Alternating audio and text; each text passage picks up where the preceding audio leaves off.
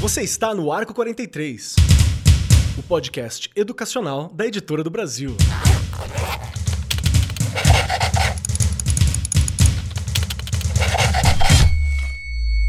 Saudações, saudações para você, meu querido professor, minha querida professora, você educador, educadora, você que trabalha com educação, pode ser também estudante, você que é às vezes diretor, formador, está relacionado a esse ambiente maravilhoso que é a educação. Seja bem-vindo, porque nós estamos começando o nosso Arco 43 podcast.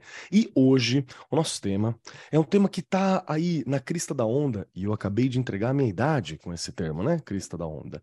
Mas é importante a gente discutir isso, porque nós vamos falar um pouquinho sobre os itinerários formativos e a. Os itinerários formativos que sofreram mudanças, adaptações, como é que está funcionando desde a implementação deles em 2022 oficialmente, né, que era a data limite para nós termos implementado o trabalho, para estar tá funcionando, e como que está acontecendo no ensino médio os itinerários formativos é uma questão. Tá funcionando? Não tá funcionando? Tá rolando? Não tá rolando? Como que tá rolando? Quais foram as mudanças? O que que está acontecendo nesse meio, nesse ambiente? Aonde que estão é, opa, para onde estão indo as principais discussões, possíveis correções, como nós trabalhamos itinerários formativos, são questões que nós vamos discutir hoje aqui. E junto comigo, sentada à minha destra, aqui do meu lado, está ela, que já é uma formação por si só uma formação ambulante, que é a minha querida Regiane Taveira, que sempre me ensina. Regiane, como você está hoje, minha querida? Pronta para bate-papo? Olá, estou muito bem, prontíssima para esse bate-papo, prontíssima. E acho que os professores e as professoras aí de todo o Brasil vão ficar bem né, esquentados com esse assunto. E aí você já fez uma pergunta super importante aí quando você abriu o programa. Está funcionando? O que está funcionando, não é? A gente vai discutir por aqui, mas já vou até antecipar um pouquinho, nós já discutimos isso em outros episódios, e se, as, né, se os ouvintes e as ouvintes voltarem um pouquinho, elas vão ouvir coisas, previsões, que olha, eu não queria que tivesse dado certo, não, viu? Mas deu. As tá nossas tá dizendo previsões... que a gente acertou a previsão, então, olha só. Keller, nós acertamos em algumas previsões e olha, vou te falar, eu queria não ter acertado. Mas tudo bem. Nossa, vamos Faz então. parte, não é? A gente que está lá no chão da fábrica, o pessoal que estuda a educação aí sabe muito bem que as coisas não são fáceis, não adianta mapear coisas bonitas, bonitas, bonitas. A gente tem que mapear coisas que são que podem acontecer de verdade e melhorar realmente a educação nesse país. Mas eu vou parar de falar, que senão eu vou falar o programa inteiro e as nossas convidadas, porque o time das meninas hoje está ganhando, estão aqui, vão nos ajudar bastante nessas reflexões aí durante esse episódio.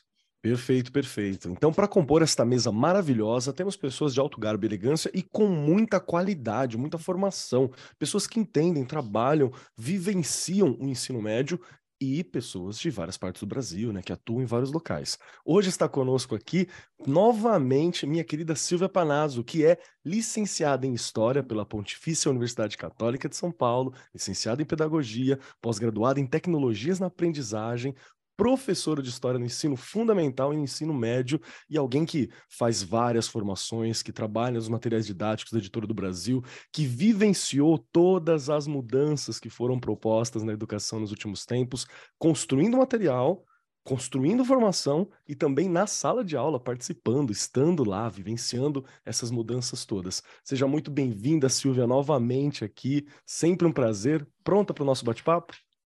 Oi, Keller. Oi, Rejane. Prontíssima. Sempre um prazer tá, estar aqui conversando sobre educação com os nossos ouvintes e nossas ouvintes. E já agradeço de antemão o convite. Show de bola, show de bola. E hoje temos uma estreante aqui conosco, que voltará outras vezes, com certeza, que é a Roberta Cabral, que é pós-graduada em psicopedagogia clínica e institucional, com ênfase em educação especial. Então, para começar esse papo, eu quero muito conversar com Regiane Taveira. Regiane Taveira, minha primeira pergunta vai ser para você. É, você trabalha numa escola que não tem ensino médio diretamente. Porém, você está na rede, tem relação com várias pessoas, com vários diretores. Você trabalhou também lá no Centro de Mídias de São Paulo, né, que trabalhou à distância, levando informação, entre várias outras áreas. Qual foi a tua sensação e o que você ouviu dos professores que trabalharam com os itinerários, tanto positivamente quanto pontos críticos que eles fizeram? Qual foi uma, uma análise nesses últimos tempos que você sentiu? Vou começar pelos pontos positivos, que eu acho que primeiro a gente tem que falar da coisa boa para depois a gente falar da coisa ruim. Olha eu. a gente, é, eu escuto muito sobre o projeto de vida, muito, muito. Uma das coisas que eu vejo que e não vou falar só do ensino médio não, porque ele começa não é? Nos anos iniciais, que a gente tem aí toda uma parte de convivência de trabalho com as crianças, e depois ele passa para os anos finais, e aí ele vai né, tomando ali toda aquela forma para chegar até o ensino médio. Os professores do ensino médio que eu encontrei falaram muito bem da questão do projeto de vida. Agora, é, você vai falar, Regiane, só isso?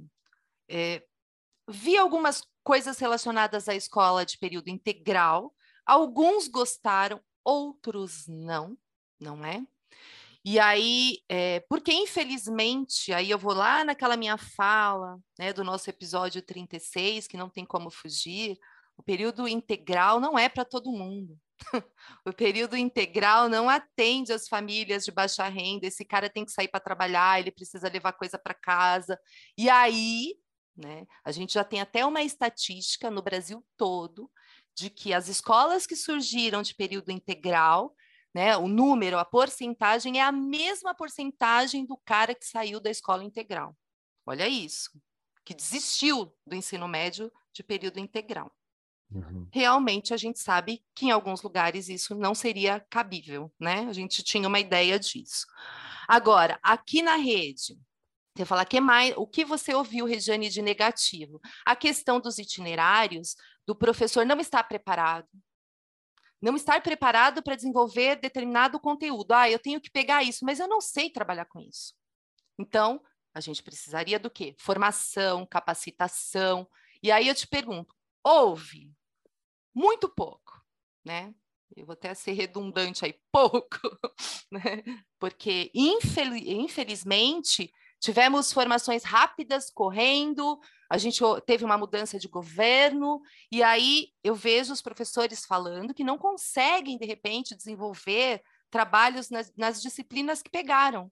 E a gente vê professor correndo de diretoria em diretoria, tentando completar a carga, que antes ele conseguia, tá? E hoje ele não consegue porque ele, o, o professor, né, que tem uma noção do que é sala de aula, ele vai virar e falar: não vou trabalhar com isso, não, não tenho preparo para isso. Porque não dá para você fazer um trabalho que você não consegue.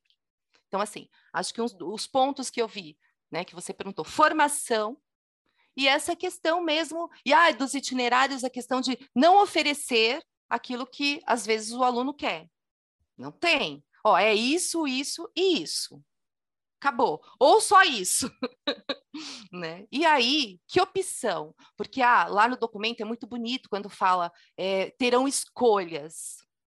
Gente, escolha na escola pública é diferente da escolha na escola privada.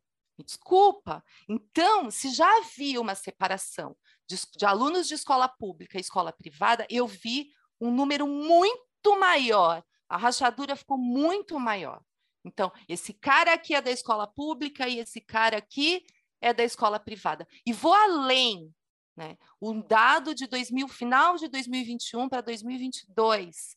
Os alunos do ensino médio saíram em matemática, na disciplina de matemática, estou falando do estado de São Paulo, com nível de sétimo ano.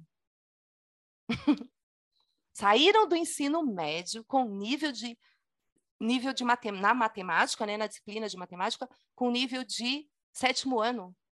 Gente, como é que vai disputar no vestibular com um aluno de escola privada? E é, é justo isso? Gritante, é né? muito, gente. Então, são várias coisas, Kelly. E assim, é o que eu falei, o documento é lindo. Mas se ele realmente acontecesse... E isso a gente está falando da realidade que a gente conhece de São Paulo. E aí, né, os, que vão poder aí me ajudar as convidadas com de outros lugares. Porque a gente sabe que o Brasil é gigante, dentro desse Brasil tem muitos Brasis. E aí, Exato. muita coisa não chega, não é? É muito assim, a gente eu acho que não é só repensar o ensino médio, é realmente a gente é, mudar muita coisa, porque senão a coisa só tende a ficar pior. Eu acredito nisso. Tá. Perfeito. Pa palavras duras, né? A gente já começou aqui entendendo que tem alguns pontos positivos, como o projeto de vida, que também é uma cadeira que eu defendo muito a qualidade dela. Eu acredito muito no trabalho de projeto de vida. Fui das primeiras turmas que se formaram para projeto de vida dentro do estado de São Paulo, participei dos grupos de formação e por aí vai. Mas eu entendo todas essas críticas que você apontou, Rê.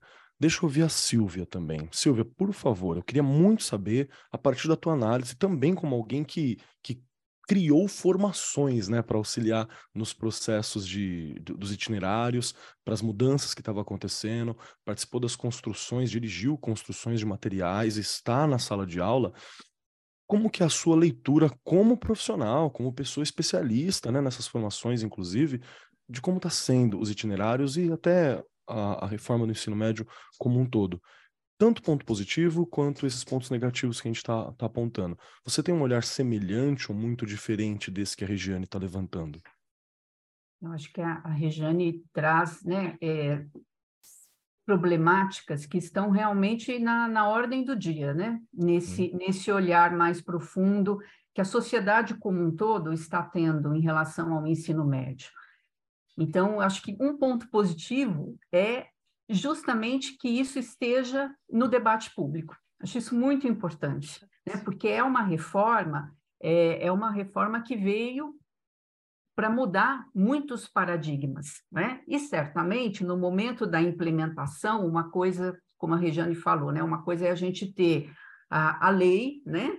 A, a proposta da reforma ali no, no papel, e outra coisa é o, é o momento em que ela de fato vai é, ganhar ares né, de, de concretude nas diversas escolas do país. E a gente sabe que as nossas realidades são muito distintas, né? são muito díspares, não só da escola pública, quanto da, em relação à escola privada, mas mesmo de, de escola privada para escola privada e de redes públicas né, pelo Brasil inteiro.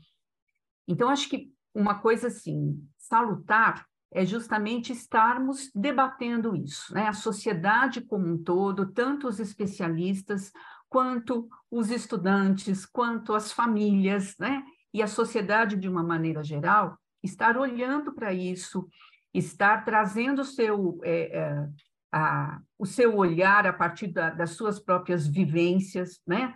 Uh, as suas dúvidas, os seus questionamentos. Acho que isso é muito muito rico. E eu acredito que a gente, é, embora estejamos todos num momento assim, né, no, no, olho do furacão de todas essas discussões, né, como é que vai ser, o que é que vai ficar, uh, muda, não muda, revoga, não revoga, mas acho que a, a, nós só temos a ganhar com todo esse processo, né, porque é um processo de amadurecimento mesmo dessas mudanças bastante paradigmáticas que foram trazidas pela reforma.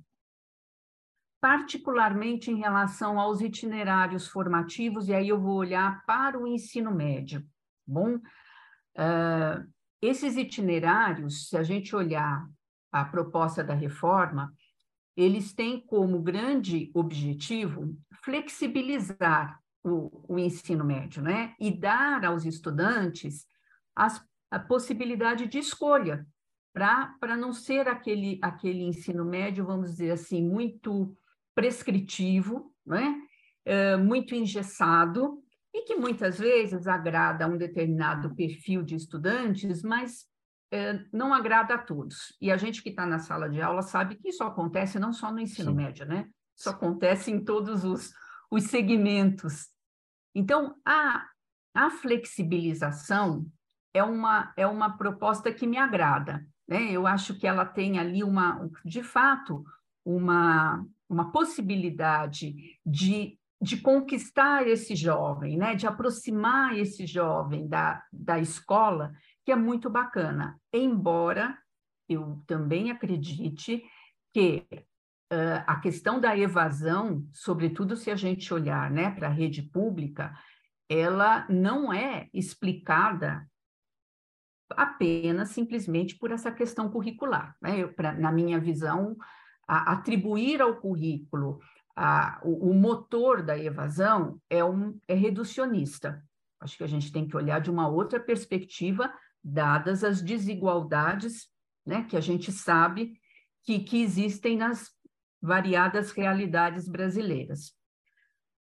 Mas, de certa forma, eu acho que essa flexibilidade é, um, é uma, uma ideia interessante né, do, do jovem uh, poder ter um cardápio de escolhas, né, e poder, dentro daquele cardápio, ver com o que, que ele se identifica mais, o que é que ele tem mais curiosidade, né, o que é que o instiga mais. Então, em termos ideais, vamos dizer assim, eu acho que é uma proposta bastante interessante. A questão que nós estamos vendo, nos deparando agora, é com esse um ano, um ano e meio de implementação, embora em algumas redes isso já seja né, um pouquinho um pouquinho anterior, é que nós estamos tendo uh, um cardápio que nem sempre oferece a escolha. Né? Então, nós, é, acompanhando aí pela mídia, eu cheguei a ver, inclusive, que tem em, algumas redes que é feito sorteio. Dizer, então, um sorteio não é uma escolha, não é? Nem todas as redes têm condições de ofertar um cardápio amplo de itinerários. Tanto é que a própria lei, na época, ela até prevendo isso, né, porque a, as colocações aí também, é, vamos dizer assim, mais reflexivas e mais críticas na época, apontavam para essa dificuldade, terão todas as redes condições de ofertar os itinerários formativos de todas as áreas e mais o do, da educação profissional. E aí se, se chegou a ideia, então, de que pelo menos dois itinerários precisariam ser ofertados. E isso nem sempre isso está sendo garantido. Então, é, essa é uma questão né, que, de fato, merece ser analisada. E, além disso, também analisar pelo que a gente está vendo agora de, de concreto das ofertas desses itinerários é a questão de que se esses itinerários estão realmente é, ofertando aos estudantes uma formação robusta, né? uma formação que tanto sirva para a, aprofundar conhecimentos dentro das diferentes áreas é, do saber, para seguir, por exemplo, numa, numa, numa universidade, né, continuar ali os estudos acadêmicos, quanto também uma formação robusta, consistente, que vá prepará-lo para esse novo mundo do trabalho, né, para esse mercado de trabalho. Então, é, daquilo que eu tenho acompanhado por, por conversas né, com, com professores, pelas pesquisas, por aquilo que a mídia tenha trazido de diferentes realidades e, e recortes, eu acho que a gente ainda está distante desses itinerários que, de fato, contribuam para uma formação mais robusta. E aí uhum. fica difícil, né? A gente é, pensar numa, numa escolarização que seja a, a melhor, né? Pensar em termos de qualidade, com todas essas lacunas. E aí, nesse sentido, volta aquela preocupação de que as desigualdades é, se aprofundem e que, sobretudo, as desigualdades também da escola pública em relação à privada, né? porque a gente tem visto é, as escolas privadas se estruturando de uma outra maneira né? e, e garantindo é, uma formação mais, mais um, completa para os seus estudantes do que muitas realidades da escola pública. Perfeito, perfeito. É, é curioso de prestar atenção, eu acho que o ouvinte vai pegar isso com, com bastante facilidade, especialmente se for alguém que está atuando diretamente no ensino médio, né? Que a, as críticas que você apontou agora, Silvia, elas são. Pode até falar que não, não é necessariamente a estrutura como um todo, né? De toda a proposta de educação do ensino médio, não é isso. São, são alguns pontos que eles são bem cruciais, mas eles são pontos chaves da proposta. Se no ponto-chave da proposta ele não está tendo aquela funcionalidade ideal para a qual veio, então a gente tem uma questão que é problemática, né? Se a ideia era né? flexibilizar, uhum. exato, era flexibilizar para ter escolha, e de repente você não tem escolha, então você flexibilizou o quê? De que modo, né? Se era para combater as evasões, né? E não só adiantou diretamente para combater a evasão. Então é por isso que a gente está aqui nesse momento. E a gente fala com bastante cuidado. Nós falamos com bastante, com bastante é, critério também sobre esse tema, porque é fato que todo mundo acreditava que nós precisávamos rever algumas coisas no ensino médio. A forma como ele estava estruturado não estava também servindo da, da maneira como é o ideal. O ensino médio era uma questão no país, mas é, continua sendo. Nós fizemos uma reforma, ela continua sendo. Então, é por isso que nós estamos nesse momento debatendo. E eu quero puxar agora você, Roberta, que está numa realidade um pouco distinta da que nós estamos, né? Ainda está numa área de capital, ainda está numa área importante, ainda está numa área muito bem desenvolvida, está numa área que a educação tem um, um, um, outro viés, mas que está sempre nas listas mais altas de resultados do país, né? Você está numa região muito importante. Tudo que nós conversamos aqui ainda acaba no eixo Rio-São Paulo, né? Aqui para baixo, que é onde nós estamos.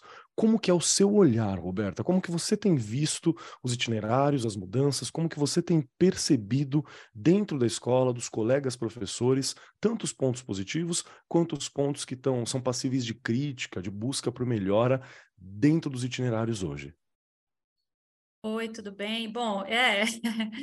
Agora a gente vai conseguir. É, vamos, vamos mudar um pouco o foco, né? Porque vamos. como o Brasil é grande, nós temos muitos Brasis, então agora eu vou colocar o Piauí dentro dele também. Bora. Então, aqui no Piauí nós temos uma realidade. É, aqui no Piauí nós temos uma logística educativa muito interessante, né? Então, assim, quando a gente. Vamos, eu acho que a gente precisa um pouco pensar no documento, né, para que esse, a BNCC, que veio a, a, fazer a reflexão desde a educação infantil, Fundi 1, né, Fundi 2, até o ensino médio, ele, ele tem, uma, ele tem uma, uma estrada, né? E essa estrada, é, é, ela foi muito bem amarrada, sabe? Eu vejo assim que o viés, ela, ele foi muito bem feito, como diz o documento, ele é muito é, é claro. Só que esbarra né, no ensino médio.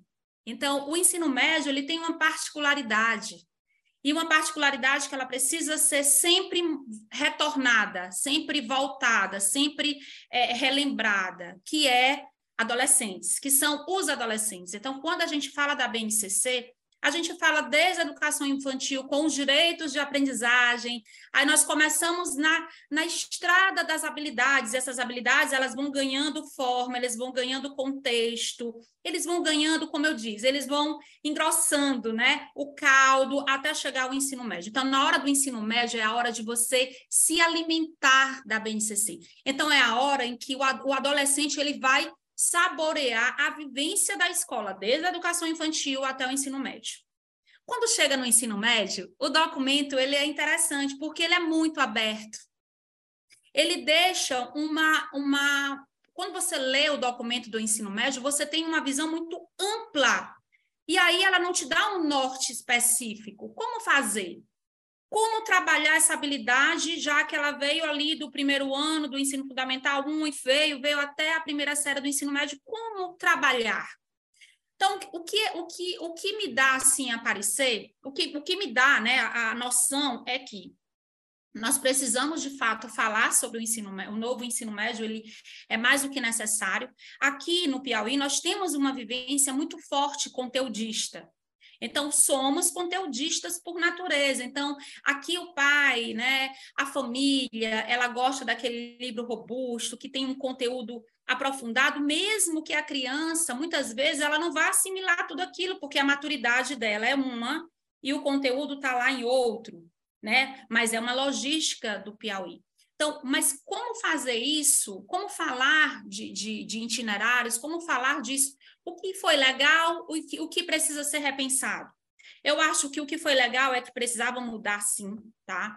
Porque quando a gente, a gente, quando a gente muda um documento, a gente sempre vem do setor público, porque ele é o setor que precisa de uma mudança mais emergencial, né? Perfeito. O setor privado, qualquer mudança que acontecer, o setor privado ele vai ser o primeiro a inovar, ele vai ser o primeiro a estar, né, muito bem equipado. E o setor público, como fazer isso? Então, o que, é que eu acho?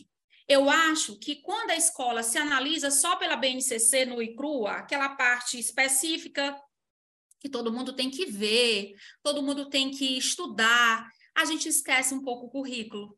E é aí aonde, aonde essa reforma ela vai entrar de uma forma interessante. Porque o currículo da escola, ela vai ser baseado em quem está na escola, no professor, no aluno, em como esse aluno ele vivencia essa escola e a usabilidade desse conteúdo para a vida dele, para a vida dele naquela comunidade, para a vida dele naquela região. E é isso que eu acho que a gente precisa discutir, certo? Eu acho que a BNCC ela veio no momento, ela veio no momento errado. Ela precisava acontecer, mas a pandemia teve uma assim truncou muita coisa. Imaginem dois anos, né? A gente ficou parado dois anos. Então, uhum. a parado que eu estou dizendo que a educação nunca parou, né? A educação ela não para. Se tem uma coisa que a pandemia nos mostrou é que a educação ela não pode ser substituída por nada. O aluno precisa ir para a escola, ele precisa conversar com os pares, ele precisa se ver, ver o outro, ver realidades diferentes. A escola, ela é insubstituível. Isso foi o que a pandemia nos deu de lição. Mas quando a gente fala desse documento, aí a gente vem. O que é de positivo? Positivo é que ele precisava vir, se veio com a pandemia. Só que o que acontece? Ele veio muito, olha, é isso. Só que aquilo é muito resumido, sabe? O professor ele não consegue se encontrar ali dentro. Imagine só, vamos lá.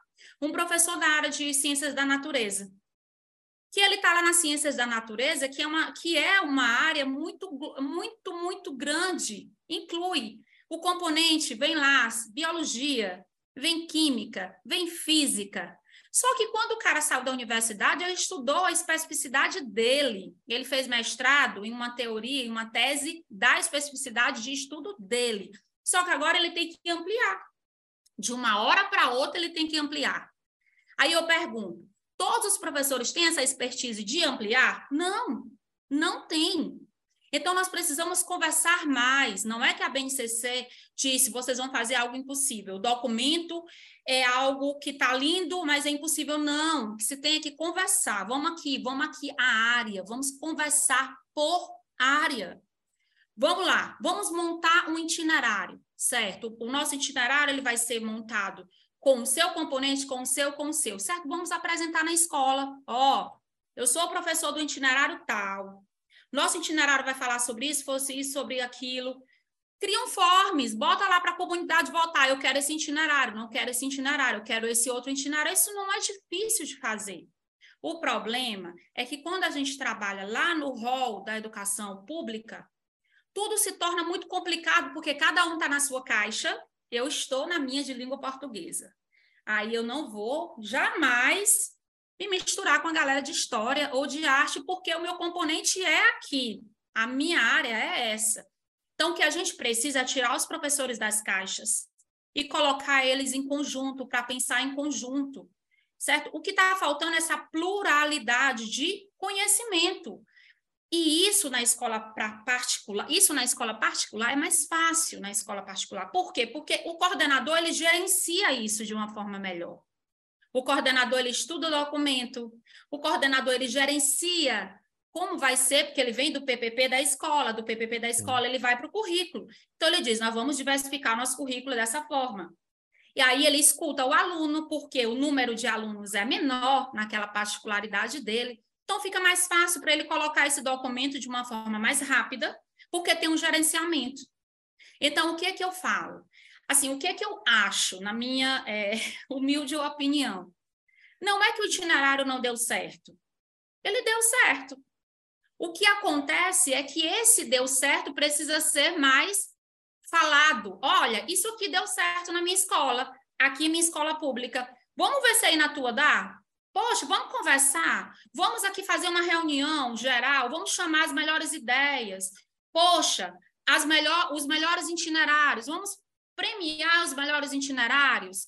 Poxa, professor, o seu foi legal, foi bacana. O problema é que quando se fala de documento, se fala de obrigatoriedade e aí morre a criatividade total. O professor ele não é instigado a ser criativo, ele não é instigado a pensar na educação num rol voltado realmente para a comunidade, para onde o aluno está. e ele sempre se volta para o conteúdo nu e cru. Acabou. O meu conteúdo é esse, se o aluno entendeu bem, se o aluno não entendeu bem. Então é isso. Então o que falta é a gente pensar. E dentro dessas particularidades, é, vem outros, outras, é, é, outras perguntas. Como avaliar um aluno no itinerário? Aí o professor Sim. enlouquece. Como vou avaliar esse aluno? Já que eu só tenho uma prova, né? Aquela prova somativa e tal. Então, assim, a gente precisa conversar mais sobre isso. Eu acho que o itinerário ele veio no momento certo. Até porque com a pandemia, os nossos abismos sociais eles estão gritando, tá?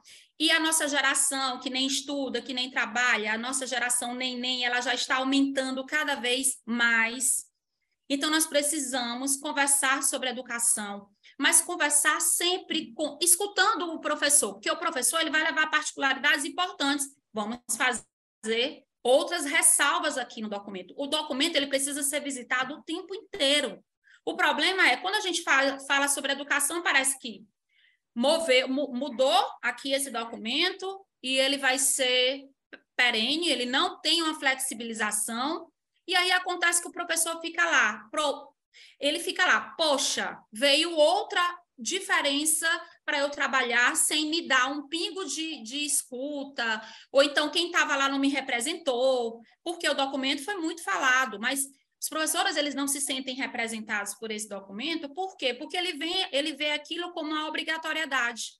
Então, assim, a gente fala muito de que o professor ele precisa instigar a curiosidade do aluno, instigar o, o, a usabilidade daquilo ali, só que o professor não é instigado nada disso nele. Nele. Como é que eu não vou fazer isso com quem tem que fazer? Então, eu acho que a gente precisa pensar no documento, fazendo, primeiro pensando no professor, e assim a gente vai. Por quê? Porque depois do ensino médio vem o Enem. E o Enem, ele vem com um novo molde, o Enem, ele vem com um novo viés, e a gente precisa pensar nele. Por quê? Porque muitos dos nossos alunos vão sair de lá não só para um curso é, profissionalizante, eles vão sair de lá para um curso superior. E como Sim. avaliar esse aluno, já que a gente não está conseguindo avaliar nem agora?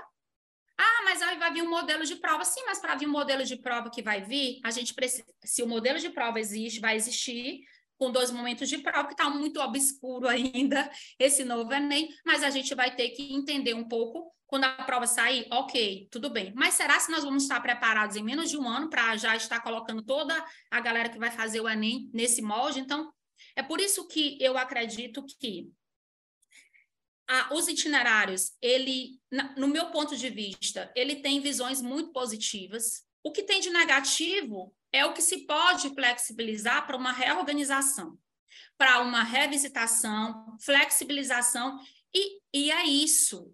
Professor, não podemos mais voltar, retroceder. A educação não dá mais. Nós estamos numa geração de alunos diferente de quando, de quando o último documento foi feito. Então, a gente precisa trabalhar com essa evolução das nossas gerações também. Não adianta o professor estar em sala de aula falando uma coisa e o aluno estar com uma demanda diferente. Ele não vai assistir a aula do professor, não fica em sala de aula, ele desiste, principalmente quando é aluno de escola pública, porque ele vai buscar um dinheiro mais imediato. Ele não consegue encontrar na escola algo que vai aquilo ali vai somar para que ele ganhe melhor, para que ele trabalhe menos. É isso, eu acho que é aí aonde mora o que da situação, sabe?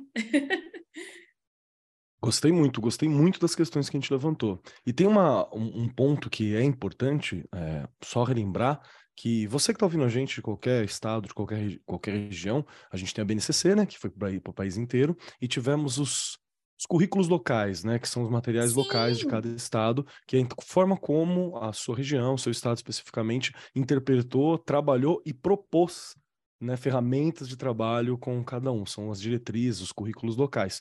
Isso é muito importante, né? Porque a gente tem ali o currículo de São Paulo, o currículo do Piauí, o currículo de cada estado. Alguns se inspiraram uns nos outros, outros foram completamente independentes, porque foi mesmo um período confuso, né? Para a gente poder se adaptar, como toda mudança é.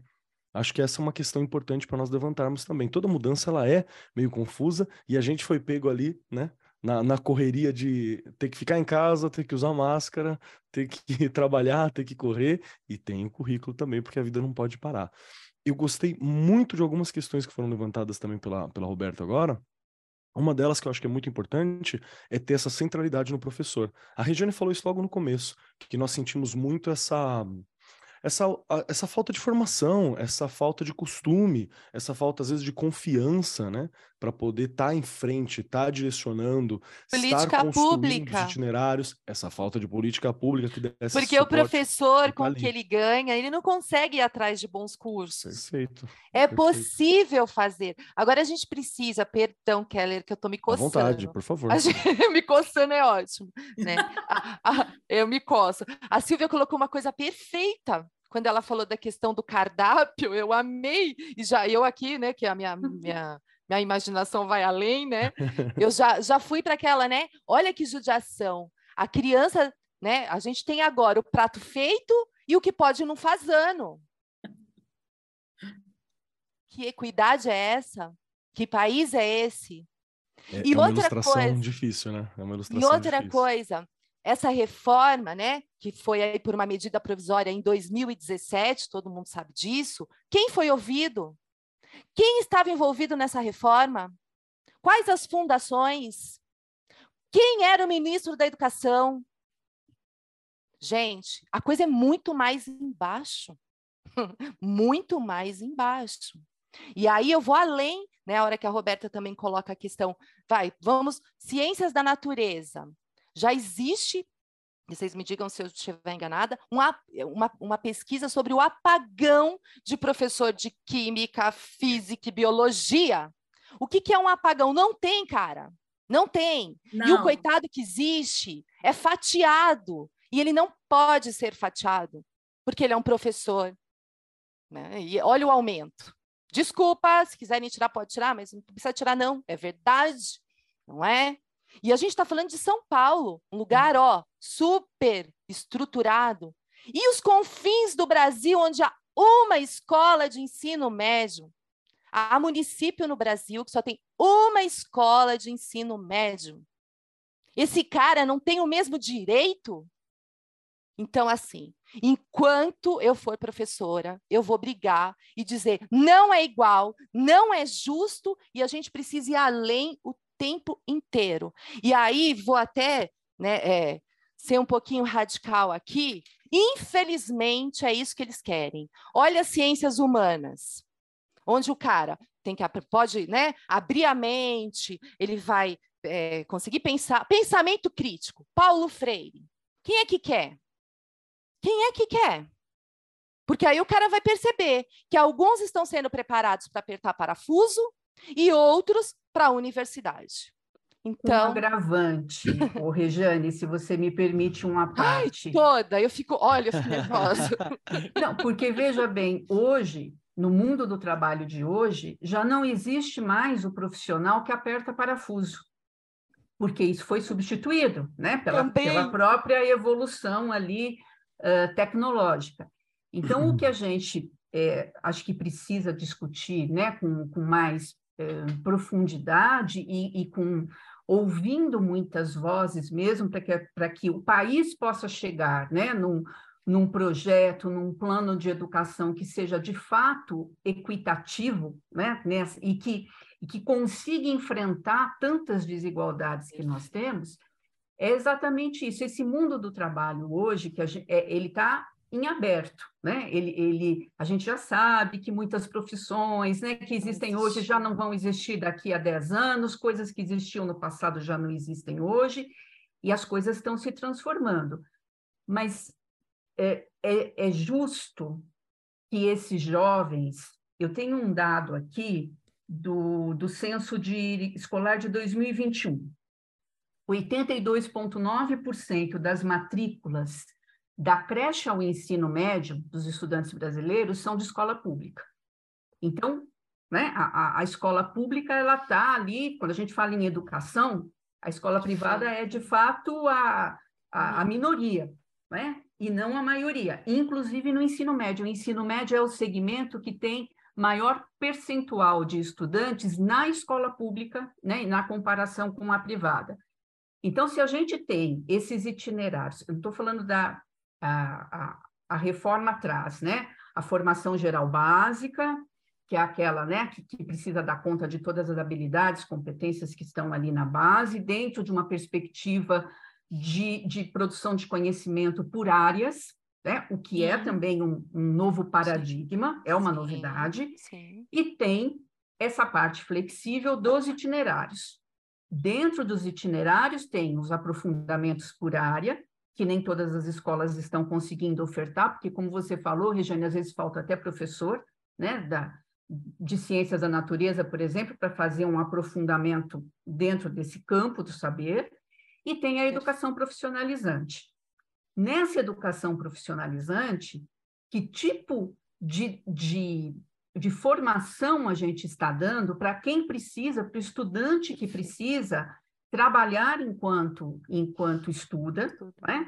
é, que talvez ele saia do ensino médio e não consiga de imediato uh, já prestar o Enem e ingressar numa universidade, pelas questões concretas, né? pelas limitações concretas das condições socioeconômicas nas quais ele se encontra. E aí ele faz um itinerário formativo voltado para essa profissionalização, mas que profissionalização? É, desprovida, né? é o tra esse trabalho precarizado que, que nós vamos querer ofertar para esses jovens. Então, acho que isso é muito importante.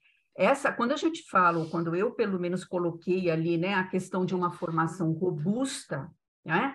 Não é aquela, aquela formação enciclopédica, de forma alguma. Nós não podemos mesmo voltar para essa, né, essa formação enciclopédica, propedêutica, é, como disse a Roberta, né, porque ainda tem, né, Roberta, eu, é, eu conheço também várias, trabalhei muito tempo em escola privada, e conheço também essa expectativa de muitos pais da escola privada de que medem a, a qualidade da escola pelo volume, simplesmente pelo volume, né, em termos de o que não é verdade, né, mas é, que, é uma que realidade. não é verdade, é uma representação que eles trazem e que não é uma verdade que cabe ali aos profissionais, né, isso. da educação, irem mostrando, irem verdade. desconstruindo isso.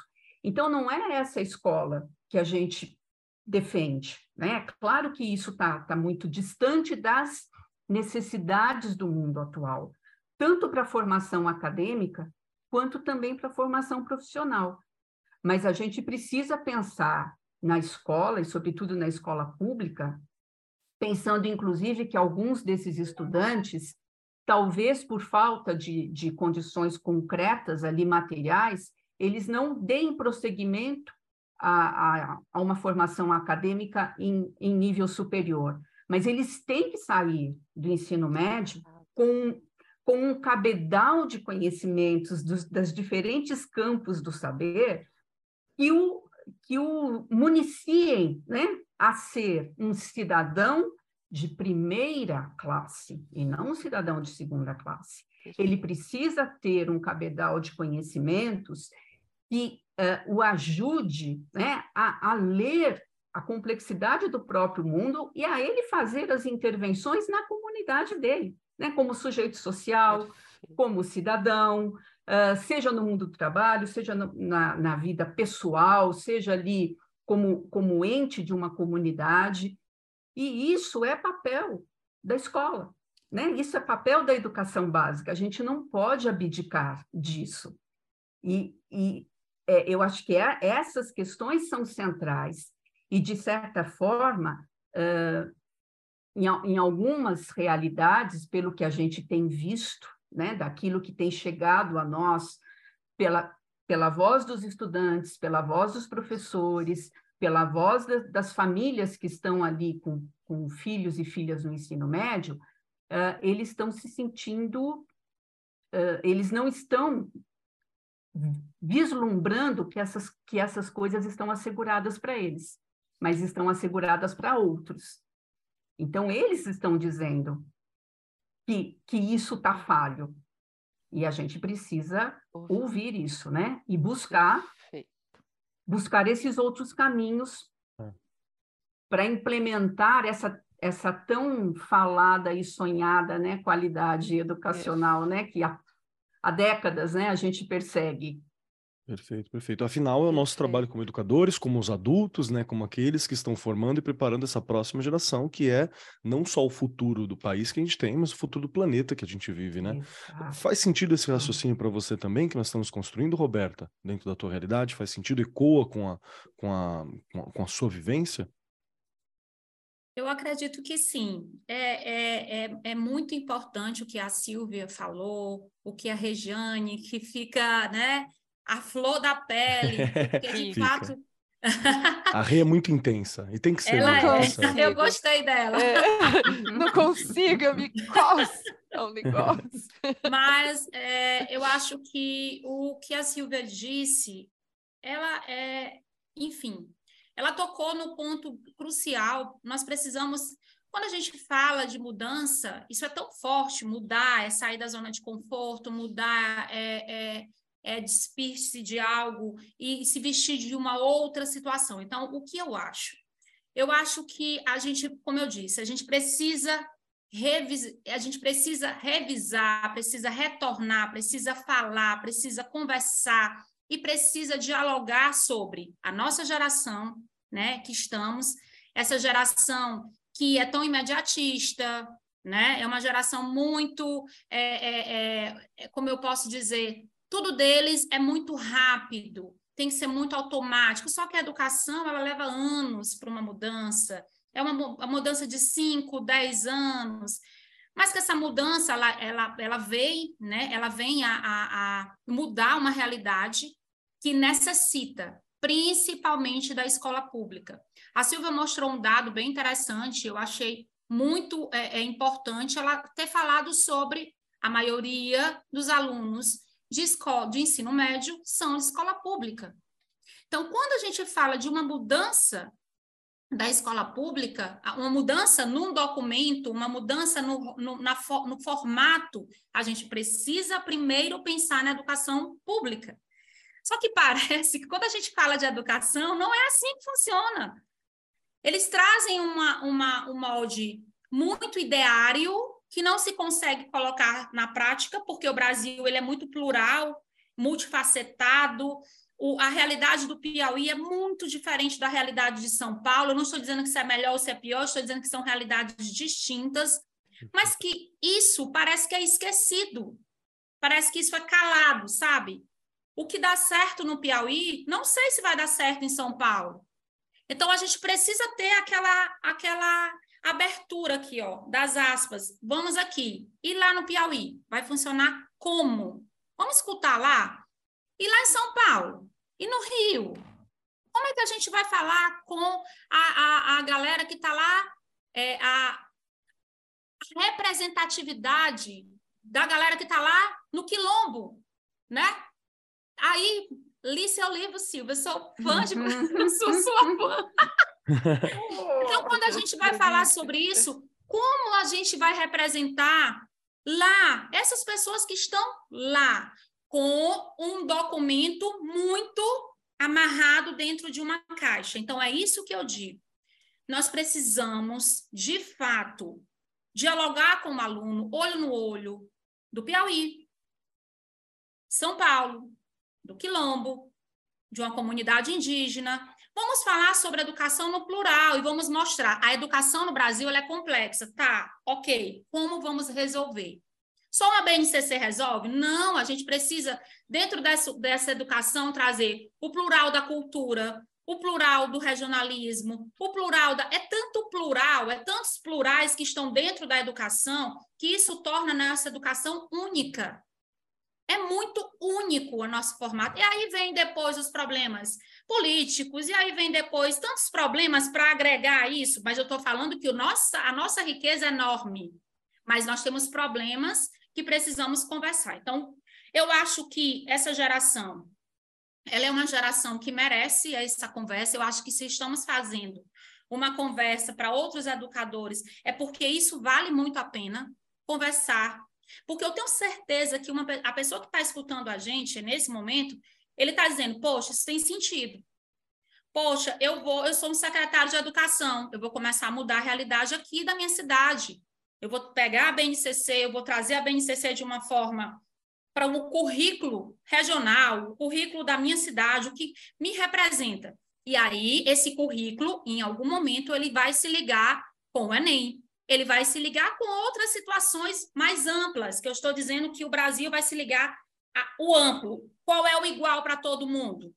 É o Enem. O Enem é igual para todo mundo. Pronto, chegamos aqui no igual. Mas o que é que é diferente? Aí, diferente, eu já falei sobre várias situações. Então, eu acho que essa geração, é, ela vem com tudo e ela está cada vez se afastando mais de tudo que se refere à educação. Isso é um problema grave, porque nós estamos tendo gerações alienadas, de pessoas que não têm criticidade, que não têm resposta, eles não têm, eles só reproduzem, eles só reconstroem o que estão, é, o, que, o que eles veem, que eles acham que é certo. Então, isso é o problema, esse é o, o mais, assim, sério, ao, ao, meu ver, sabe?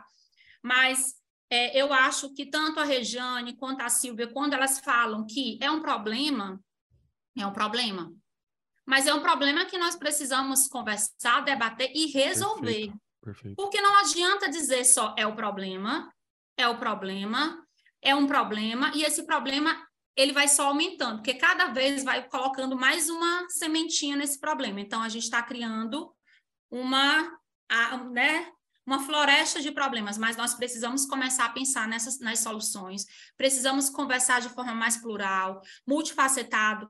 As minorias precisam ser escutadas para que elas participem dessa educação de forma mais é, autêntica e que eles se sintam representados. Eu acho que o maior problema hoje do documento, o maior problema dessa nova reforma é se é se ver, se espelhar, se encontrar dentro daquilo. Eu acho que esse é o grande problema, sabe?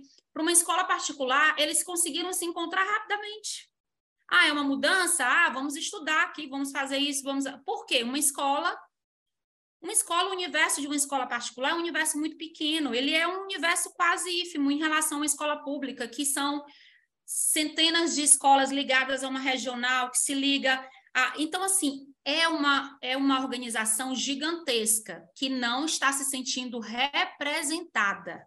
E se eu não me sinto representada, eu não tenho como fazer algo para mudar isso. Perfeito, perfeito.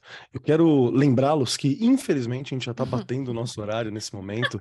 E, bom, faz parte, né? A gente sabe que é um problema, é uma questão grande não vou nem utilizar o termo problema diretamente, vou usar o termo questão, porque é algo que está em disputa, que tem seus lados positivos que realmente não podem ser ignorados, mas que tem as suas questões que precisam ser debatidas. E aqui tem alguns nortes que eu acho que são muito importantes, que foi levantado por todos nós. A Regiane sempre levantando a importância do professor como centro, como eixo. A Roberta falando aqui da importância da troca. A gente não pode ser isolado, porque inclusive isolar professores é o, o professor estar isolado em sua matéria, em seu canto, em, em seu estado, que seja ela vai contra, na contramão do mundo que a gente vive e na contramão da proposta inicial da BNCC também, que é essa conexão entre as diversas matérias, né? E eu acho que a Silvia também, ela é muito rica na hora que ela levanta sobre o quão significativo está sendo para todos os envolvidos esse processo. E eu gostei muito que a Roberta lembrou aqui sobre ser fã da Silvia, todos nós somos, né? A Silvia ela é uma das autoras do Racista Eu, por exemplo, que é um livro fantástico, que é um livro que faz esse processo de conexão. Eu, eu posso falar? Pode, por favor. Ah, deixa eu falar. Pode, por favor. Eu fui apresentada ao livro é, esse ano, tá? Racista Eu, né? Que é uma indagação massa. Eu acho que as escolas precisam estar abertas. E o que foi que eu fiz? Eu coloquei o livro da Silvia em um itinerário da escola. Perfeito, tá aí para isso.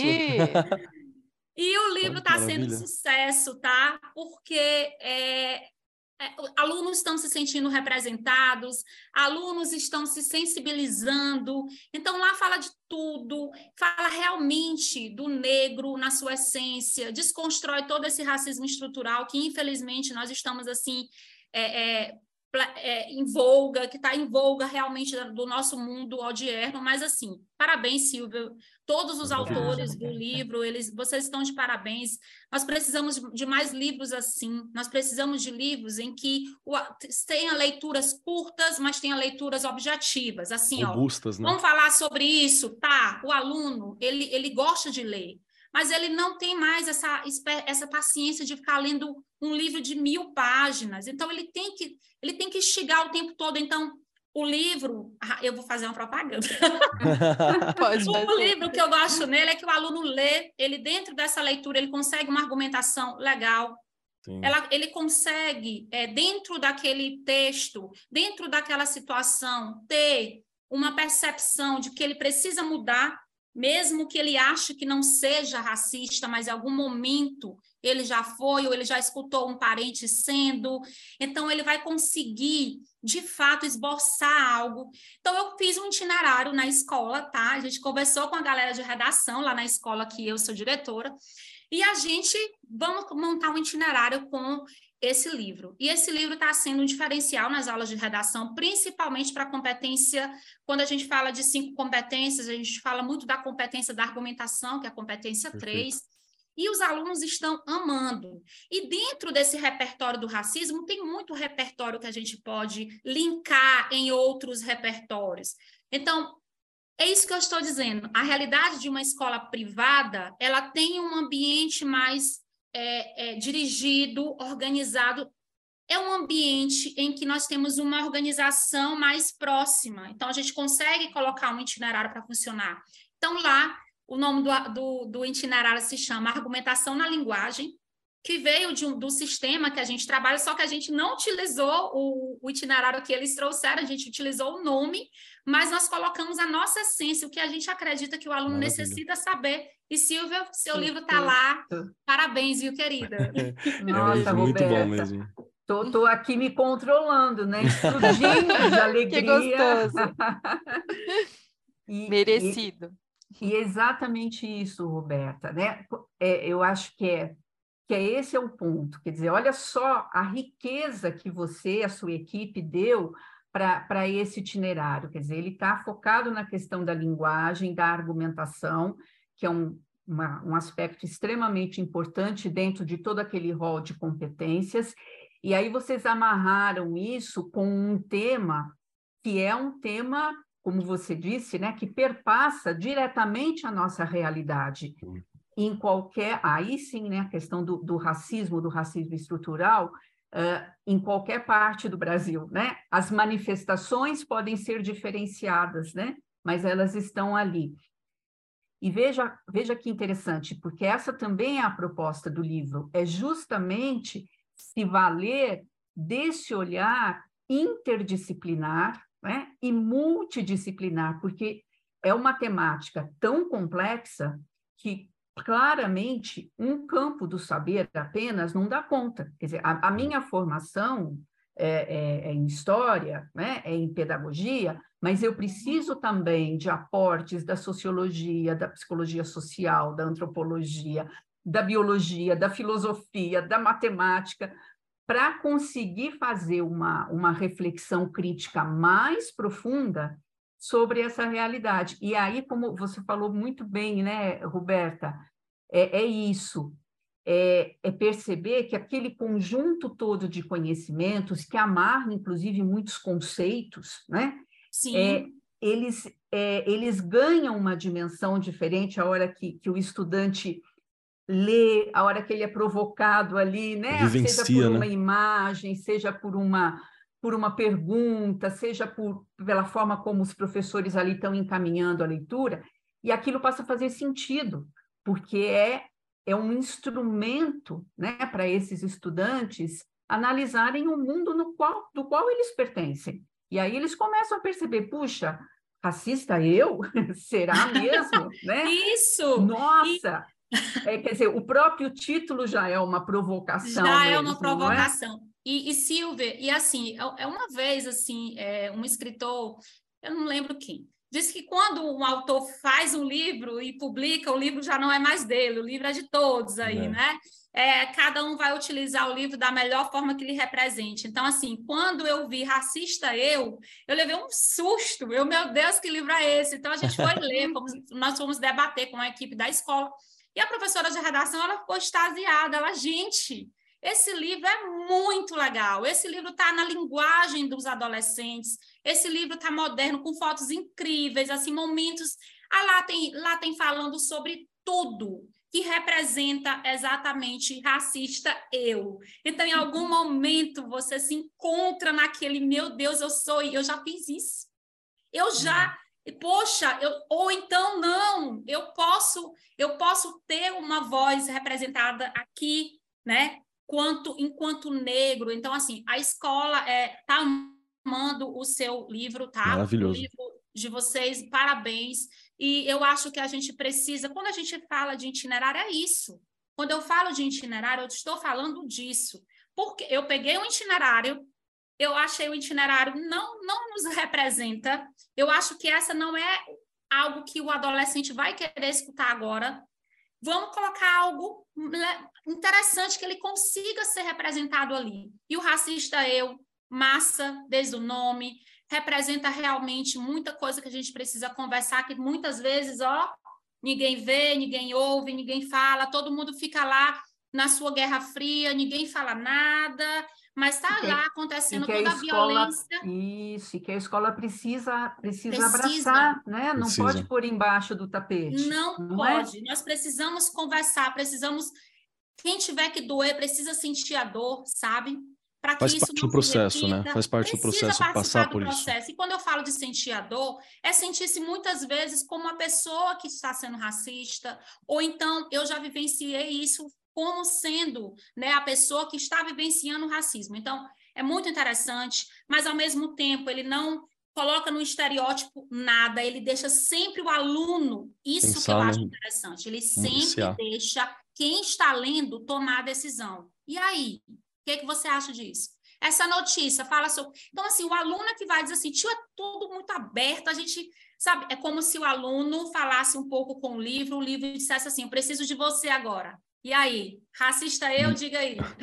E eu acrescento mais um ponto que permeia toda essa discussão que nós fizemos, inclusive, sobre o itinerário aqui, que é um livro corajoso sabe? Muito. Eu acho que isso é, é, algo que não tem preço quando nós falamos sobre discutir os temas que nós estamos discutindo, né? A Silvia, a Cristina Stolf e a Flávia Natercia, que são as autoras, cada uma de sua área construir um material que é corajoso. E quando a gente fala sobre essa discussão que está acontecendo aqui agora também, é sobre esse engajamento do professor também na coragem de discutir os temas que precisam ser discutidos, de olhar para os problemas que nós estamos apontando, de reconhecer, inclusive, os pontos positivos também, porque porque tudo isso passa por essa estrutura de coragem. E eu preciso dizer que nós estamos batendo o horário. Oh. Regiane Taveira, vamos chegar então agora no momento das três questões finais. Bora Roberta, lá. você não saiba, mas poder encerrar esse programa. Hoje nós estamos gravando em uma sexta-feira, então para a gente poder sextar aqui, existem três perguntas que têm que ser respondidas por todos nós que estamos compondo essa mesa hoje. A primeira delas é se você gostou do programa, a segunda é aonde que eu encontro cada um de vocês. Dá para encontrar? Tem contato? Tem como achar? Você quer ser encontrado? E também a última, que é um pedacinho, uma dica, um conselho, uma frase, um pensamento, um livro, um material, algo de apoio, um tequinho de cada um de vocês que possa acompanhar nossos ouvintes até o próximo programa. E para dar tempo aos nossos convidados pensarem, Regiane Taveira, você gostou do programa? Onde eu te acho e que pedacinho você vai dividir com a gente hoje? Eu, bom, eu amei não é? Até Kelly, falta palavra, né? Nossa, falta. Assim. Porque é aquele, aquele assunto que dá para a gente continuar Exato. e continuar e continuar. E deve é? continuar nas escolas, né? Você deve ouvir isso, deve levar essas questões, isso, é importante. Exatamente, né? A Silvia, que delícia, né? Reencontrá-la e todo esse saber que a gente sabe que só contribui para o nosso crescimento e para o crescimento aí dos nossos ouvintes. Conhecer a Roberta, não é? Eu adoro esse sotaque, e aí depois eu fico falando, olha eu. eu sou tão intensa que depois eu vou pegando. Né? Às vezes alguém me escuta que convive comigo e diz, de onde você tirou isso? Aí, sempre é alguém que eu peguei ali e eu vou levando comigo, olha eu. E Keller, você que está lá no ensino médio, que é uma delícia escutar, e você sempre defendendo o projeto de vida que me arrepia, porque realmente lá no começo eu lembro o quanto que a gente falou e o quanto você também estava com receio, e hoje eu ouvir, né? ouvir você falar que né, trabalha e trabalha é, confiante, eu fico muito feliz. Então, amei, quero mais, quero bis. Estou aqui no Arco 43, estou lá no Instagram, estou no Facebook, como eu sempre brinco, lá no chão da fábrica, né, que é lá que a mágica acontece. E cada dia uma nova história, e a gente continua brigando e lutando, e eu não vou parar nunca, não é? E a minha dica uhum. é uma lição de casa. Eu acho que é muito legal. Olha aí, eu voltando para a lição de casa. Justo. Eu acho que é, é muito legal, professores, professoras, vocês conhecerem tudo, como que aconteceu, né? Essa questão do novo ensino médio. A gente tem que olhar para as coisas não só com o olhar é, de entender, de olhar um documento, enfim, não só isso, ele é importante, mas eu acho que a gente tem que olhar para as coisas e quem estavam, as pessoas que estavam envolvidas, tudo é crucial para a gente entender o caminho e os rumos. E a gente pode mudar, porque é o que eu falei, há coisas muito boas aí nessa questão do novo ensino médio, mas há coisas que já foram pensadas lá atrás e que às vezes a gente acha que não e foram. Então vamos buscar um pouquinho da história, dar uma olhadinha. É legal a gente como professor e como professora, entender essas coisas que estão por trás, e aí eu vou de novo falar, sair da caixinha, pensar além, olhar as coisas de um outro jeito, porque aí a gente consegue ensinar nosso aluno também a olhar de outro jeito. Beijo, amei! obrigado, Rei. Obrigado por essa intensidade, obrigado por essa sinceridade, obrigado por estar sempre construindo, né? Sempre discutindo, sempre trazendo essas discussões, sempre construindo esse debate sem medo, né? A Regiane é uma das pessoas mais corajosas que eu conheço nessa vida também. É alguém que está sempre falando, sempre construindo, sempre participando, buscando esse futuro. Isso é muito importante. Obrigado, Rei. Aprendo muito eu... contigo, viu? Vamos lá, Roberta Cabral, que está aqui comigo hoje. Roberta, tem as três questões para você como estreante nesse programa. Primeiro, se você gostou do programa. Segundo, onde eu encontro Roberta Cabral? Adorei, quero mandar e-mail, quero conversar. Como é que eu acho Roberta Cabral? E por fim, um conselho, uma dica, podendo ser uma frase, um filme, um pensamento, uma ideia, um pedacinho da Roberta para ficar ecoando nos nossos corações e mentes até o próximo programa. Bom, primeiro eu amei o programa, eu acho que o programa é muito válido, eu acho que eu, eu primeiro queria agradecer, quero agradecer muito ao convite, é, espero que falar de educação, você sempre fala muito pela sua visão, então amei, eu acho que é importante que esse programa ele nunca morra, pelo contrário, que tenha o número 200, mil, mil e cem, mil e 3 mil, e tragam mais autoras, e tragam mais autores, e que a gente realmente fale de educação sempre, porque a educação ela não pode, de forma nenhuma, ser subjugada, ser diminuída. Assim, na verdade, vocês me encontram sempre numa escola.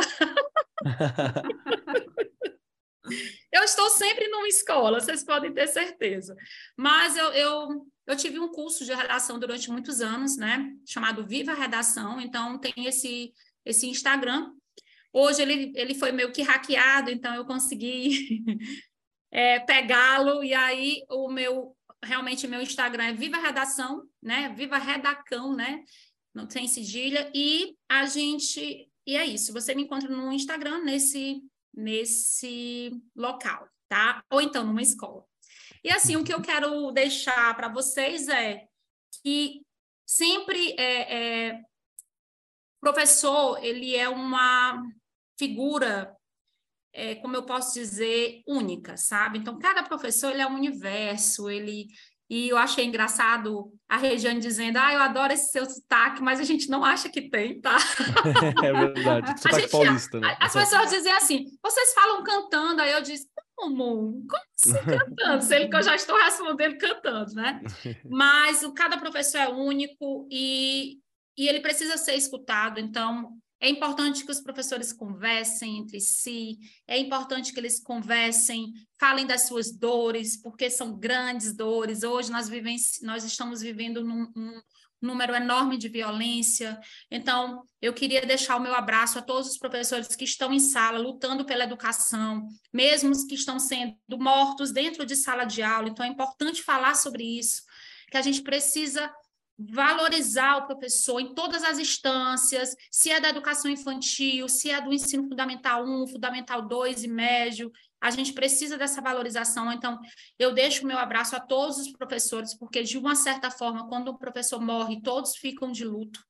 É como se um de nós, né, como se a gente tivesse perdido um pedacinho de nós. Então, é, eu deixo o meu abraço a todos os professores e não vamos nos calar, vamos falar mais, conversar. Um beijo. Perfeito. Roberta, muito obrigado por estar aqui com a gente hoje, por ter disposto o seu tempo para isso. Muito obrigado por estar aqui trazendo toda essa alegria, toda essa energia, essa intensidade também, que é uma pessoa muito intensa, que é apaixonada pela educação. A gente vê na sua fala, no seu comportamento, na forma como você se põe, e é uma paixão que é muito contagiante. Muito obrigado por isso, por trazer sua experiência. Muito obrigado por dar essa dica tão importante de como construir um itinerário formativo muito bacana, inclusive, que a gente fez esse bloco aqui no fim que foi maravilhoso. Tem uma questão uhum. prática muito importante de impacto social, de como é, conversar com áreas diferentes, que é só você dar uma olhadinha que você vê o ouro que foi trazido aqui hoje. Roberta, muito obrigado. Esperamos você novamente sentado aqui com a gente, viu? Obrigada. Vamos lá. Silvia Panazzo, minha querida Silvia, que já esteve conosco alguns programas atrás, no ano passado, no Arco 43, 145, se eu não me engano, a gente falou sobre ensinar história no meio do, do boom tecnológico, né? Foi Isso. muito bom. Que legal ter você aqui hoje de novo com a gente. E tem as três perguntinhas agora. Se você gostou do programa, aonde a gente te encontra e, por fim, um pedacinho da Silvia para ficar conosco. Keller, Rejane, uhum. Roberta, ouvintes, o programa foi maravilhoso, excepcional. Né? Acho que pela, pela riqueza do tema, pela necessidade e urgência né, de a gente olhar, discutir, ouvir, trocar sobre isso, é, foi muito especial. E acho que a gente tem o termômetro de, é, de que a gente gosta é quando assim o tempo passa tão rápido né, que a gente nem percebe. Ups, já acabou? já estamos no final? Que pena. E fica, aquela, fica de fato aquele gosto de quero mais, né? E, e vamos ver se a gente consegue seguir com esse papo né, em outros momentos para aprofundar tantas questões que foram né, trazidas aqui diante dessas complexidades todas né, que, que envolvem a educação. E uh, em termos de de dica. Não, antes é onde me encontra, né? Vamos, vamos lá. Não vou, não vou subverter a ordem. Onde me encontrar? Bom, eu estou no Facebook, estou no Instagram. No Insta eu estou como Sil Panazo, tá? Facebook é Silvia Panazo. E tem, tem também quem precisar conversar uh, sobre o livro e tal, pode entrar em contato via editora, né? Que, que aí a gente consegue também conversar. E em termos de dica, né? Eu vou, eu não vou perder a oportunidade, não, aproveitando a, a generosidade da Roberta, né, nessa, é, nessa, nesse depoimento tão, é, tão genuíno que ela, que ela nos trouxe aqui, né, de como ela e a equipe dela estão é, tão ali construindo um, um itinerário formativo do, com base no, no, no, livro Racista Eu, né, uma coisa tão assim é, articulada, profunda e, e, viva, né? Então, a minha dica é que, que os nossos ouvintes e as nossas ouvintes conheçam essa obra, né?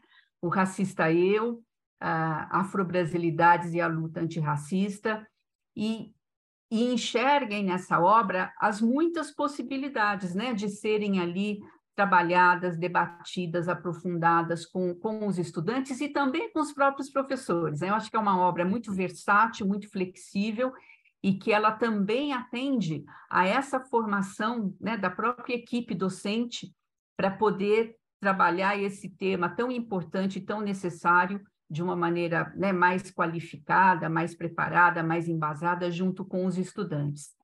E vou fazer um agradecimento aqui especial à Roberta, é, porque, assim, é muito importante é, que, que os gestores né, é, estejam ali alinhados, estejam apoiando os seus professores, estejam estimulando os seus professores a alçarem esses voos fora da caixa.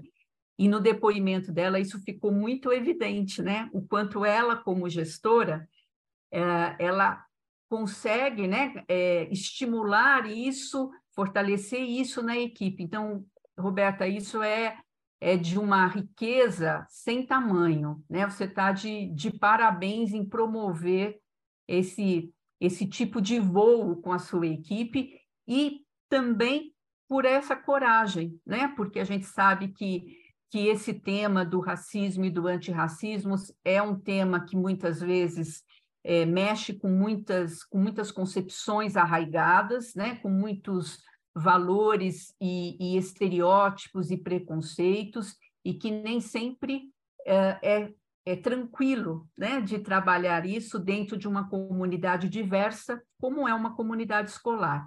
Então, eu, eu te parabenizo a você e a sua equipe pelo trabalho e também por essa atitude assim é, corajosa, né, de ter esse compromisso com uma, com uma educação de fato transformadora. Perfeito, perfeito. Silvia, obrigado por estar aqui com a gente de novo. Obrigado por estar com a gente sempre. Obrigado por estar compartilhando a tua coragem, a tua experiência, teu olhar, que é algo muito importante porque você também vê por várias frentes, né? Você está vendo como formadora, como construtora de materiais, né? Como alguém que está ali criando essa concepção, como alguém que está olhando para o Brasil como um todo, criando materiais para todos os locais do Brasil que nós temos, é, que coloca o dedo na ferida e olha para as coisas que precisam ser observadas e que seria muito mais confortável se a gente não olhasse. Então é algo muito especial. Obrigado por estar aqui hoje, viu? Obrigada, e vamos gente. lá. Chegando então a minha vez, quero dizer que eu adorei o programa, mas eu fico com aquele, aquele gostinho de que dava para a gente conversar mais umas quatro horas, assim, e trazer propostas, e trazer entendimento, e municiar o professor com mais olhares, a professora com mais possibilidades. Então, eu quero fazer um pedido logo de cara para você, meu querido professor, minha querida professora, educador, estudante, gestor que está aqui presente, que ouve a gente. Não fuja dessa discussão olhe para ela, se municie, compreenda, tome lados, é, tome olhares, pense naquilo que é importante ser feito, porque ela não vai acabar aqui, nós não vamos esgotar com uma hora, uma hora e pouquinho de discussão esse tema tão importante, ainda mais quando a gente fala do Brasil e suas proporções continentais, com várias realidades possíveis, né? Então, por favor, pense nessas questões que a gente vai levantar aqui, e na minha dica, tem uma dica que vai ajudar você também nessa discussão. É, eu adorei o programa. Muito obrigado por vocês, obrigado, equipe, por ter montado essa galera que está aqui com a gente hoje. Foi muito bom. E quem quiser me encontrar por aí, você me encontra também nas escolas, andando nas ruas de Suzano. Já me encontraram nas ruas de Suzano, aqui a minha cidade, aqui na, na para lá do leste de, de, São Paulo. Então, estamos aí, pode colar também. Quero agradecer a todos, foi muito bacana. Você me encontra nas redes sociais como Cobb Keller lá no Instagram e arroba Marcos Keller na maioria dos outros locais. Vamos lembrar que todas essas redes são pessoais, eu falo um pouco de educação, mas falo sobre todas as outras coisas, com muita foto de gato, foto de lugar que eu tô e coisas que eu tô comendo. Então, é assim que você vai me achar nas redes. E aqui no Ar 43, conversando com educação, conversando sobre educação, conversando para educação, estamos aqui. E a minha dica que eu tenho para deixar para todos vocês é que você dê uma visitadinha nos materiais de um grupo chamado Rep REPU, Rede Escola Pública e Universidade. A Rede Escola Pública e Universidade é um, um grupo de professores, doutores, pesquisadores, pessoas das escolas públicas no Brasil inteiro que estão tentando entender e, e fazer reflexões profundas sobre as mudanças, necessidades das escolas públicas. Ah, mas eu sou da rede particular, né, da rede privada, então como é que eu faço? Dá uma olhada para a rede pública, porque várias coisas acontecem ali, você já tem um entendimento sobre como que vai vir várias as possibilidades para a sua rede também. Então é importante. E eu quero destacar especialmente duas pessoas que são duas pessoas muito incríveis assim. Uma é a Márcia Aparecida Giacomini, que é doutora em educação pela USP, alguém incrível que sabe fazer essas discussões, que está discutindo esses temas há muito tempo também. E o outro, eu vou é o Fernando Cássio, que também é educador e trabalha aqui como professor na UFABC. O Fernando é um cara fantástico. Recentemente, aqui em Suzano, nós fizemos uma, um debate junto com, com outros professores da rede para falar sobre a questão do ensino médio também, como que está sendo, o que está acontecendo. Ele trouxe dados incríveis, alguns inspiradores, alguns alarmantes, que são dados que são levantados pela Rede Escola Pública Universidade. Dá uma olhadinha no site deles, é bem legal. Você encontra lá no www.repu.com.br. É uma forma de você se municiar entender mais sobre as questões que nós estamos levantando aqui por pessoas que produzem conteúdo diretamente dentro dessa questão, tá bom? No mais, muito obrigado pela presença de todos vocês que compõem essa mesa, muito obrigado por você, querido ouvinte, querido ouvinte, porque é para você esse programa. Nós construímos o Ar 43 em parceria com a Editora do Brasil. A Editora do Brasil traz esse programa para você para que tenha a visão do professor, para que tenha a fala do professor, para que o professor entenda tudo o que acontece sobre educação e todas as possibilidades da educação com facilidade, com leveza, com muito amor e carinho também. No mais, muito obrigado. Eu sou Marcos Keller e até semana que vem.